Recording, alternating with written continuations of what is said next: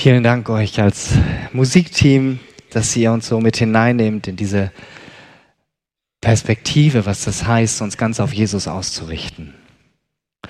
Jesus war sehr treffsicher in dem Themen, die er angesprochen hat. Er redete nie um den heißen Brei herum. Im Gegenteil, er zielte immer auf die verborgenen Motive der Menschen. Nicht um sie bloßzustellen, aber er deckt ihre Herzenshaltung auf, um sie mit Gottes Sicht auf die Dinge zu konfrontieren. Jesus ging es nie einfach nur darum, dass man nach außen hin alles richtig macht. Ihm ging es zentral darum, dass die innere Einstellung, die Herzenshaltung mit dem übereinstimmt, wie man nach außen hin lebt. So ist es auch beim Umgang mit Geld. Genauer gesagt, mit welcher Haltung wir spenden. Kleine Frage, wer von euch hat ein Bankkonto? Da müssten jetzt ziemlich viele Finger hochgehen, weil in Deutschland ohne Bankkonto kommt man nicht so gut aus. Und wer von euch macht Online-Banking? Da gehen auch ziemlich viele Finger hoch. Ja, das hat sich in den letzten Jahren, Jahrzehnten ähm, verändert. Jetzt stell dir mal Folgendes vor. Jemand hackt dein PC und hat auf einmal freien Zugriff auf dein Konto. Passiert leider tagtäglich, dass Menschen auf betrügerische E-Mails reinfallen und so Opfer von Cyberkriminellen werden. Aber diese Vorstellung, die ist schon ziemlich gruselig. Dass dein Konto leergeräumt wird und du mit nichts mehr dastehst. Aber auch die Tatsache, dass jemand freien Zugang zu deinem Konto hat, sich alle Kontobewegungen ansehen kann sehen kann, wofür gibst du wie viel Geld aus, wie viel du spendest. Klingt irgendwie nicht ganz so behaglich. Ich gehe mal ganz stark davon aus, dass niemand von uns scharf auf diese Erfahrung wäre. Also ich bin es zumindest nicht. Und ich hoffe, dass hier im Raum auch niemand ist, der so eine Erfahrung schon mal machen musste. Aber wieso hätten wir eigentlich ein Problem damit, abgesehen von diesem Sicherheitsgefühl? Vielleicht, weil wir das Gefühl hätten, uns rechtfertigen zu müssen, warum wir wie viel Geld für was ausgeben. Wir müssten unsere Einstellung, unsere Prioritäten offenlegen. Würden da Motive zum Vorschein kommen, die wir lieber für uns behalten? Über Geld spricht man nicht, Geld hat man, sagt das Sprichwort. Gott tickt anders, Jesus tickt anders. Und in seinem Wort gibt es zig Stellen zum Thema Geld. Weiß jemand, wie viele Stellen das in etwa sind? Hat jemand eine Idee? Es sind ungefähr 2000 Bibelstellen. Zum Vergleich, es gibt circa 500 Bibelstellen zum Thema Gebet und zum Thema Glauben sind es noch weniger. Also Gott scheint das Thema Geld irgendwie wichtig zu sein. Und wir schauen uns heute eine Stelle an, wo Jesus seine Jünger lehrt, was beim Spenden das Wichtigste ist. Matthias Rompf hat uns schon die Verse aus dem unmittelbaren Kontext vor unserem Predigtext gelesen und ich lese jetzt den kurzen Abschnitt vor, um den es heute Morgen geht, aus Markus 12, 41 bis 44 nach der Neues Leben Bibel.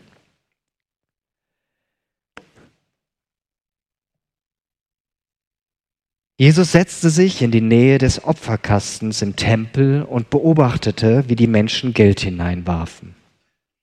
Viele Reiche legten große Beträge hinein.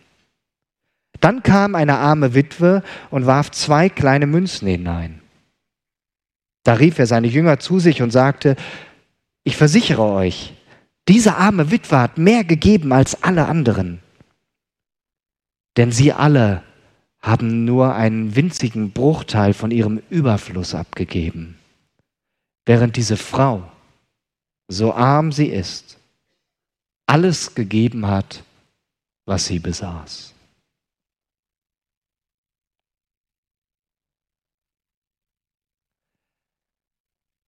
Geben ist gut. Unsere Welt braucht Menschen mit einem großzügigen Herzen.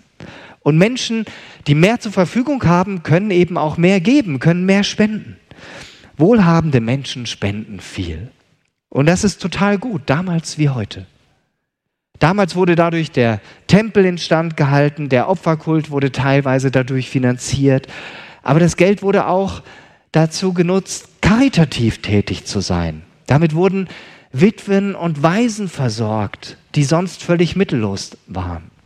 Damals gab es keine staatlichen Einrichtungen wie das Jobcenter oder ähnliche Dinge, wie wir das hier in Deutschland haben.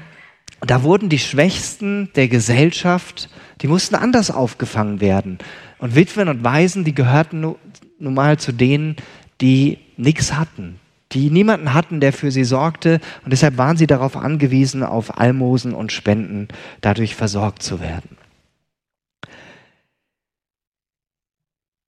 Jetzt ist Jesus hier in dem Vorhof vom Tempel und nach dem jüdischen Geschichtsschreiber Josephus war der Gotteskasten, den Jesus hier beobachtet hat, war eine Reihe von 13 Gefäßen im Vorhof der Frauen des Herodianischen Tempels, also des Tempels, den der ähm, ja, König Herodes wieder hat aufbauen lassen. Und dort wurde eben auch die Tempelsteuer eingelegt. Da wurden freiwillige Abgaben in Form von Geld und Naturalien eingesammelt. Und dreimal im Jahr wurde das gelehrt, um dann eingesetzt werden zu können. Ohne solche Spenden hat es damals nicht funktioniert und ohne solche Spenden funktioniert auch unsere Gesellschaft heute nicht. Viele Reiche geben von ihrem Vermögen ab und ermöglichen damit, was sonst nicht möglich wäre. Darunter gibt es viele bekannte Menschen. Ich nenne jetzt niemanden. Es gibt Unternehmer, es gibt Fußballstars, die mit ihrem Vermögen ganz viel Gutes bewirken. Sie tragen dazu bei, dass Kindern in Not geholfen wird. Aber auch viele andere Menschen geben von dem ab, was sie haben, damit Menschen in Not unterstützt werden, damit Hunger gestillt werden kann, damit gegen Kinderarmut vorgegangen kann, gegen Kinderarbeit, dass für Bildung gesorgt wird und für Hilfe zur Selbsthilfe. Oder auch für die Katastrophenhilfe nach Erdbeben, Überflutungen und Bränden, wie wir das in den letzten Wochen und Monaten an vielen Stellen auf der Erde erleben. Und natürlich auch für die Krisengebiete jetzt, seit anderthalb Jahren in der Ukraine, aber jetzt auch ganz neu in Israel und im Gaza. Projekte jeglicher Art werden gefördert. Es gibt unzählige Stiftungen, die dazu beitragen, dass zum Beispiel alte Gebäude und Kirchen instand gehalten werden oder dass es sogar Kulturangebote gibt, das wird dadurch mit ermöglicht. Aber auch jede Freikirche wie unsere ist auf freiwillige Spenden angewiesen ihrer Mitglieder und Freunde. Wenn ich mich so umschaue in unserer Gemeinde und ein bisschen kenne ich euch ja, ich weiß größtenteils, was ihr arbeitet, dann weiß ich, hier sind viele Menschen, denen geht es ganz gut. Die haben ein gutes Ein- und Auskommen und haben natürlich dadurch auch Möglichkeiten davon abzugeben. Aber es gibt auch in unserer Gemeinde Menschen, die weniger zur Verfügung haben und dadurch auch weniger abgeben können, weniger spenden können. Aber jetzt zu unserem Bibeltext. Ehrlich gesagt finde ich es ein bisschen dreist, was Jesus hier macht. Er setzt sich an diesen Platz bei diesem Gotteskasten und beobachtet, wie die Menschen Geld hineinwerfen. Das macht man doch nicht. Diejenigen von euch, die die Kollekte einsammeln, ihr guckt ja auch nicht so, was tut ihr jetzt hier rein? Ne? Also es ist dann eher so, gibt das in die Reihe und jeder gibt so ein bisschen verdeckt das in den Beutel rein. Deshalb ist extra ja auch so ein Netz darüber, dass man äh, das möglichst nicht sieht. Und Jesus missachtet die Privatsphäre der Menschen. Man könnte sagen, Jesus handelt hier ganz schön unverschämt. Aus menschlicher Perspektive ist das vielleicht auch so. Und wir Menschen ticken ja so. Wir behalten gerne das für uns. Beim Thema Geld halten wir uns lieber ein bisschen bedeckt. Jesus hingegen, der schaut ganz bewusst hin. Er beobachtet und er sieht tiefer, tiefer, als wir Menschen sehen können, weil wir können andere nur vor den Kopf sehen, nicht ins Herz. Markus berichtet hier das ganz sachlich. Viele reiche Leute legten große Beträge hinein. Es gab damals eine Sitte. Die Reichen sagten den Tempeldienern, was sie spendeten. Und die riefen dann laut aus, Person XY spendet gerade, was weiß ich, ähm, Summe XY. Und es war für alle hörbar, die dort sich befanden in diesem Vorhof der Frauen, wo diese Gefäße aufgestellt waren. Man könnte das natürlich mit dem Motto verbinden, tu Gutes und rede darüber.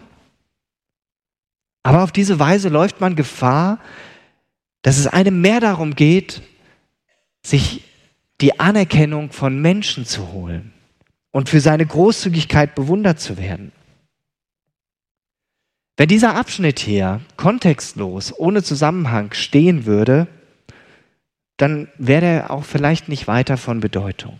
Aber hier ist es sehr wichtig, wo dieser Abschnitt steht. In den Versen davor, so haben wir das gehört, war Jesus mit den Pharisäern und Schriftgelehrten im Gespräch. Diese jüdische geistliche Elite, die war nicht so gut auf Jesus zu sprechen. Und sie haben immer wieder versucht, Jesus auf unterschiedliche Weise, ja, ihm eine Falle zu stellen, ihm ein Bein zu stellen dass er sich mal verplappert, dass er mal was Falsches sagt, irgendwas, wofür sie ihn anklagen könnten. Unter den Spendern, die Jesus dort beobachtet hat, waren auch Leute aus dieser Schicht, waren auch Pharisäer und Schriftgelehrte. Und vorhin in der Textlesung haben wir gehört, dass Jesus seine Jünger vor den Schriftgelehrten gewarnt hat. Sie sollten nicht ihrem Beispiel folgen. Jesus kennt die Herzenshaltung der Schriftgelehrten. Als Sohn Gottes sieht er nicht nur ihre äußeren Handlungen, er sieht auch die inneren Motive und Einstellungen, die dahinter stehen, die verborgen sind für die Menschen. Und unter ihnen gibt es, so deckt er das auf und benennt es ganz klar, viele Scheinheilige. Nach außen hin tun sie sehr fromm und sie lassen sich von den Menschen hofieren, indem sie die Ehrenplätze einnehmen, indem sie die Anerkennung kassieren. Aber auf der anderen Seite, so sagt Jesus das vorher ganz klar und ziemlich hart, sind sie geizig und betrügen Witwen um ihren einzigen Besitz. Dabei ist das Alte Testament ganz klar wie Gott sich das vorstellt, wie gerade diejenigen, die viel Ansehen, die viel Macht und viel Geld haben, mit denen umgehen sollen, die das nicht haben. Die Schriftgelehrten und Pharisäer wissen darum. Viele von ihnen kannten das Alte Testament auswendig. Zumindest die fünf Bücher Mose. Aber ihr Leben sprach oft eine andere Sprache. Sie gaben sich besonders religiös, aber nutzten diejenigen aus, die wenig oder gar nichts hatten. Und dann bekommt manch große Spende für den Gotteskasten auch schon damals einen bitteren Beigeschmack. Und das in doppelter Hinsicht. Nicht nur, weil sie Witwen um ihren Besitz bringen, sondern auch dann noch, weil sie mit ihrer Großzügigkeit vor den Menschen prahlen. Halten wir fest, geben als solches ist total gut. Jede Gesellschaft braucht Menschen und insbesondere diejenigen, die viel zur Verfügung haben, damit sie dazu beitragen, dass das gemeinsame Leben möglich ist. Doch die Höhe der Spende, sie sagt nicht automatisch etwas über die Motive aus, die dahinter spiegeln. Sie spiegelt nicht automatisch wider, in welchem Verhältnis ein Mensch zu Gott steht und ob er Gott durch seine Gaben ehren will oder eher nur sich selbst. Jesus beobachtet weiter. Der Tempel, der war in verschiedene Bereiche aufgeteilt. Nicht jeder hatte überall Zugang und der Vorhof der Frauen besagt schon der Name, da durften auch die Frauen hin. Es gab halt noch weitere Bereiche, da durften die Frauen nicht hin. Wahrscheinlich haben die sich das deshalb, äh, haben die es ganz geschickt gemacht, um den Gotteskasten da aufzubauen, weil eben auch die Frauen dahin gehen, kon äh, hingehen konnten, um was zu geben. Eben alle aus der Gesellschaft konnten dahin. Jeder hatte eine Möglichkeit zur Spende. Es gab noch keine Bankterminals. Als ich mit meiner Banklehre 99 angefangen habe, äh, kam ganz neu diese Bankterminals und dann wurde ich mal eingeteilt äh, in so einer Filiale, die vorher eine Personenfiliale war, die dann umgebaut war und dann stand nur noch so ein olles Terminal, dann da für ein paar Stunden zu sein als Auszubildender, um Leuten, die sich dahin verirrten und vor diesem Kasten standen und nicht wussten, wie sie damit umgehen sollten, äh, dann zu helfen. Ja, das war dann teilweise ziemlich langweilig, weil wenige Leute kamen. Aber sowas gab es doch nicht. Heute gibt es den PC, heute macht man das, viele machen es mit dem Handy, ich auch. Das gab es alles noch nicht. PayPal gab es noch nicht. Man ging also bewusst dorthin, um seine Gabe zu spenden. Und Jesus sieht jetzt eine Frau, die zum Opferkasten geht. Nichts Ungewöhnliches. Es ist eine Frau, andere Frauen waren auch da. Aber diese Frau war eine Witwe. Warum? das hier erwähnt, äußerlich war sie an ihrer Kleidung zu erkennen. Witwen ähm, trugen spezielle Trauerkleider. So wie die Schriftgelehrten auch an ihren langen, teuren Gewändern sofort zu erkennen waren, was Jesus ja auch kritisierte, weil sie sich dadurch quasi in den Vordergrund spielten. Eine Witwe war in der Regel arm. Das heißt, sie hatte niemanden mehr, der finanziell für sie sorgte. Das heißt, sie war ziemlich arm dran. Und dazu kam noch, dass Frauen damals in der Gesellschaft fast keine Stimme hatten. Eigentlich keine. Sie hatten kein Wahlrecht. Frauen und Kinder galten sehr wenig. Und eigentlich kann diese Frau hier nichts geben. Sie ist froh, wenn sie gerade selbst über die Runden kommt und den Tag überlebt. Solche Frauen verstecken sich in der Regel, solche Männer auch. Sie schämen sich, weil sie nichts haben. Wohlstand gilt ja als Zeichen, dass man es zu etwas gebracht hat. Wer nichts hat, der war, der war etwa zu faul oder zu bequem. Nicht klug genug. Wer nichts hat, der hält sich lieber bedeckt. Es soll ja keiner merken, dass es mir nicht gut geht. Aber er kann nicht teilnehmen am Leben, hat kein Geld für Urlaub, für modische Kleidung, auch kein Geld für neue Zähne. Die Kinder können nicht zum Musikunterricht gehen, können nicht mithalten mit den teuren Markenklamotten der anderen oder dem neuesten Smartphone. Diese arme Witwe kommt also zum Gotteskasten und sie wirft, was wirft sie hinein? Sie wirft zwei kleine Kupfermünzen hinein. Nein, ihr Betrag wird wahrscheinlich nicht laut hinausposaunt. Zu peinlich. Aber Jesus kennt ihr Herz und er weiß, was sie einlegt. Zwei kleine Münzen. Gemeint sind hier, oh, geht das weiter?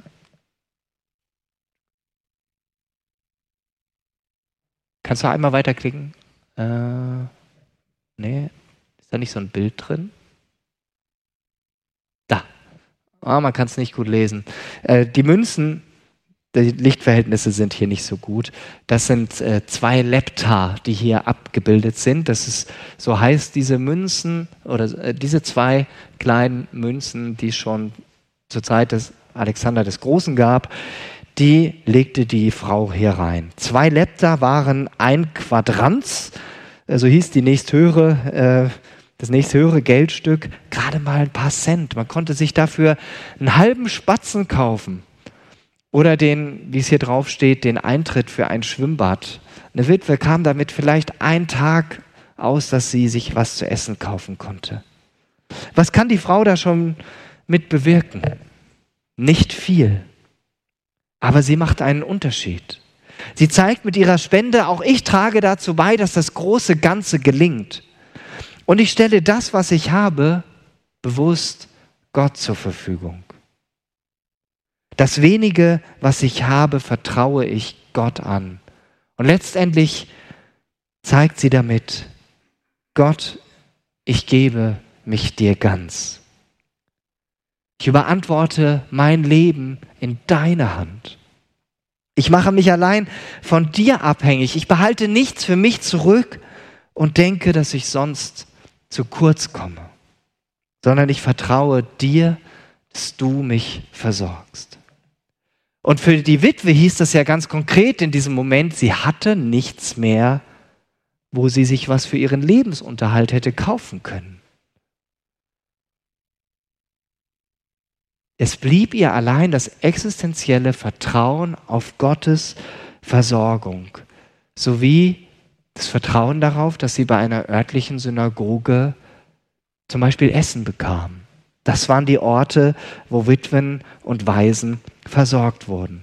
Vielleicht ähnlich wie der Brotkorb hier in Herborn. Halten wir fest, am Beispiel der Witwe lernen wir, dass es auf die Herzenshaltung ankommt, mit der wir Gott etwas geben und nicht in erster Linie auf die Höhe des Betrags. Ihre Haltung können wir in etwa so beschreiben. Mein Leben gehört nicht mir, es gehört Gott. Und damit gehört ihm auch alles, was ich habe und was ich besitze, auch meine finanziellen Möglichkeiten.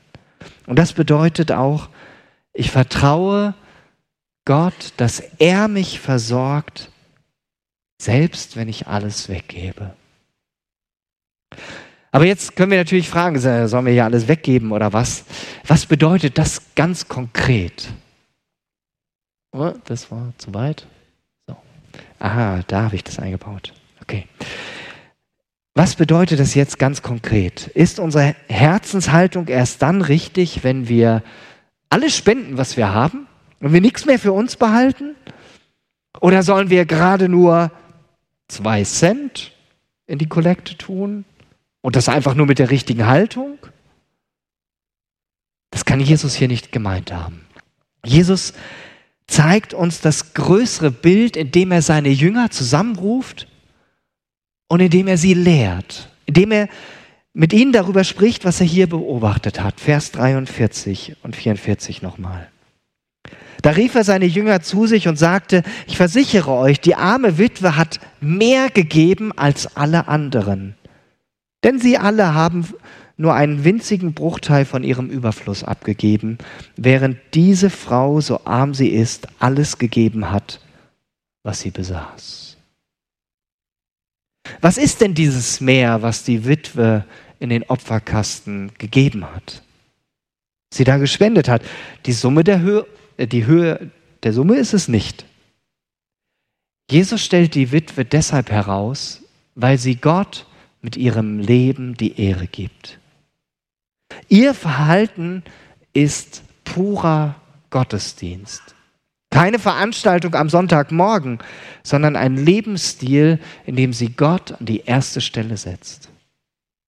Sie steht im Gegensatz zu Reichen und Heuchlern, die kein Interesse haben, Gott mit ihrem ganzen Leben zu ehren. In Matthäus 6, Vers 2 hatte Jesus das so ausgedrückt. Ihr könnt das hier mitlesen. Da hat er seinen Jüngern Folgendes eingeschärft. Wenn du einem Bedürftigen etwas gibst, posaune es nicht hinaus, heraus, weil es die Heuchler tun, die in den Synagogen und auf den Straßen mit ihren Wohltaten angeben, nur um die Aufmerksamkeit auf sich zu ziehen. Ich versichere euch, das ist der einzige Lohn, den sie jemals dafür erhalten werden. Und damit ist klar, wie ich mit meinem Geld umgehe, wie ich spende, spiegelt wieder, ob ich Gott mit meinem ganzen Leben ehren und dienen will.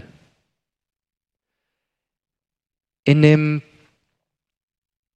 Text vor dem Predigtext wurde Jesus ja auch gefragt, was das wichtigste Gebot ist. Und viele von euch haben das schon x-mal gehört. Und da heißt es ja, Du sollst Gott lieben von ganzem Herzen, von ganzer Seele, mit deinem ganzen Verstand. Und damit ist auch gemeint, mit deinem ganzen Vermögen, also mit dem, was du hast. Und da ist diese Verknüpfung, die stellt Jesus hier auch her. Und hier sind wir bei der Frage vom Anfang, wieso es uns etwas ausmachen würde, wenn jemand anderes, Fremdes Zugriff auf unser Bankkonto hätte. Würde die Person dann feststellen, ja, dieser Mensch ehrt Gott mit seinem Geld? Oder würde dann rauskommen, eigentlich habe ich Angst, nicht genug zu haben und behalte deshalb das, was ich habe, lieber für mich. Welche Einstellung hast du? Und bei dieser Frage, da geht es ans Eingemachte. Gott fordert uns heraus, ihm zu vertrauen. Im Alten Testament hatte Gott die Versorgung der Priester und Leviten ganz klar geregelt. Die Menschen sollten zehn Prozent von ihren Erträgen zum Heiligtum und später zum Tempel bringen. Die zwölf Stämme Israels, die hatten alle einen Teil des Landes bekommen, was Gott Abraham bereits versprochen hatte. Das konnten sie bewirtschaften, Erträge, ähm, ja, Weizen, alles, was man so anbauen kann, Viehzucht, dafür konnten sie das Land nutzen. Das gleiche Israel, was sich heute in einer nie dagewesenen Situation befindet seit der Staatsgründung. Doch die Priester und Leviten, die haben keine große Landfläche zur Verfügung bekommen, nur so ein ganz bisschen, dass sie auch ihre Zelte hinstellen konnten und so, aber nicht Landfläche, um sie zu bewirtschaften, richtig. Sie waren dazu ausgesondert, Gott zu dienen, erst im Zeltheiligtum und später dann im Tempel. Und die zehn Prozent, die die Menschen regelmäßig von ihren Ernten und Erträgen dorthin brachten, die waren nicht nur für die Opfer im Tempel bestimmt, sondern auch, dass die Priester, Leviten und ihre Familien davon leben konnten. Zehn Prozent abgeben von dem, was uns monatlich zur Verfügung steht? Das klingt für viele heutzutage nach einer großen Herausforderung. Und das war es damals auch schon. Das Volk Israel war an dieser Stelle ganz oft untreu und hat diese Aufforderung Gottes vernachlässigt mit gravierenden Folgen. Doch Gott hat sich nie lumpen lassen. Wenn sein Volk in diesem Bereich ihm die Treue gezeigt hat, dann hatte das positive Auswirkungen. Und Jesus hat in der Bergpredigt sehr deutlich gesagt, wie wir mit dem uns anvertrauten Geld umgehen sollen und wie nicht. Zur nächsten Folie. Da lesen wir in Matthäus 6, 19 bis 21, sammelt keine Reichtümer hier auf der Erde an, wo Motten und Rost sie zerfressen oder Diebe einbrechen und sie stehlen können Sammelt euch eure Reichtümer im Himmel, wo sie weder von Motten noch von Rost zerfressen werden und vor Dieben sicher sind. Denn wo dein Reichtum ist, da ist auch dein Herz. Die Frage an uns heute ist, haben wir das Geld oder hat das Geld uns? Nehmen wir das uns anvertraute Geld und stellen es Gott zur Verfügung, damit er seine Gemeinde vor Ort und auf dieser Welt bauen kann? Wo stellst du Gott etwas von dem zur Verfügung, was er in deine Verantwortung es zu verwalten gelegt hat? Bei diesen Fragen stecken wir alle im gleichen Boot. Und von uns aus sind wir ja so gestrickt, dass wir eher so ein Sicherheitsstreben haben dass wir uns absichern wollen. Und dann, wenn wir unsere Stäbchen ins Trockene gebracht haben, dann können wir gucken, ob noch was übrig ist, was wir dann vielleicht abgeben oder spenden. Wenn du christlich geprägt bist, in einer Gemeinde groß ge geworden bist, dann weißt du, äh, dann hast du das auch anders mitbekommen, dann hast du vermutlich schon häufig gehört, dass Gott uns in der Bibel eine neue Sicht auf unseren Umgang mit Geld zeigt und dass es sinnvoll ist, regelmäßig zu geben und zwar direkt, wenn das Geld reinkommt und nicht erst am Ende des Monats, wenn vielleicht noch etwas übrig sein sollte. Wir haben ja hier in der Gemeinde schon mehrfach den Rooted-Kurs durchgeführt und in einer Woche sprechen wir über das Thema Großzügigkeit. Dass Gott sich von uns wünscht, dass wir großzügige Menschen sind. Dass er uns ermutigt, im Umgang mit unseren Finanzen zu Menschen zu werden, die wirklich freigebig sind, die von Herzen gerne geben. Und das geht aber nur, wenn unser Herz verändert wird. Wir können das nicht aus uns selbst. Und genau dafür kam Jesus in diese Welt. Nur durch ihn können wir ein Leben führen, das Gott ehrt. Und zwar in allen Bereichen. Und deshalb zum Schluss noch ein wichtiger Gedanke.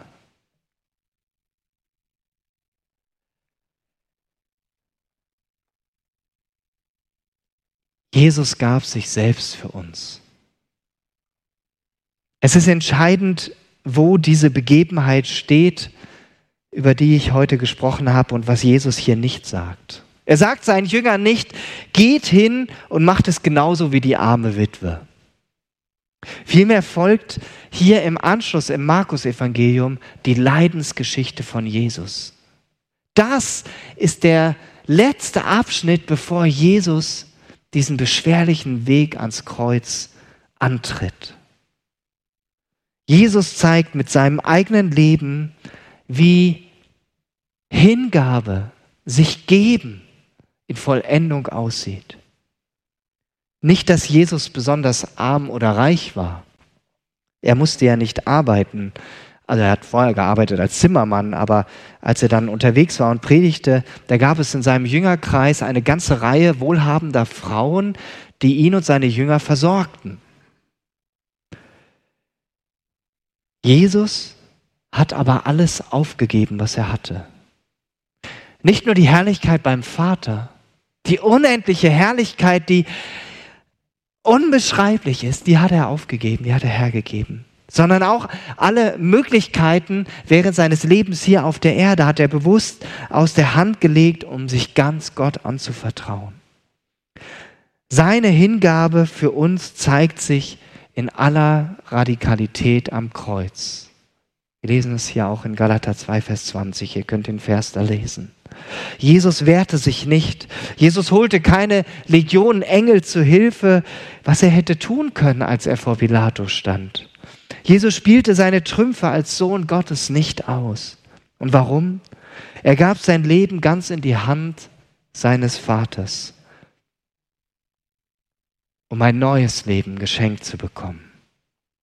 Ja, Jesus starb, aber Jesus blieb nicht im Grab. Er wurde zu neuem Leben auferweckt. Und dadurch kann jeder Mensch heute, können du und ich dieses neue Leben geschenkt bekommen, von dem Jesus spricht immer wieder. Weil Jesus jeden Menschen einlädt in die Beziehung zu sich und seinem Vater. Eine Beziehung, die nur über Jesus geht und die durch den Heiligen Geist Wirklichkeit wird. Eine Beziehung, die unser Herz verwandelt und uns auch in unserem Umgang mit Geld eine neue Sicht schenkt. Eine Beziehung, die uns freigebig macht, sodass wir unser Geld und unsere Möglichkeiten nicht für uns behalten, sondern sie Gott zur Verfügung stellen. Nicht, weil wir das müssen, sondern weil er diesen Wunsch in unser Herz legt. Amen.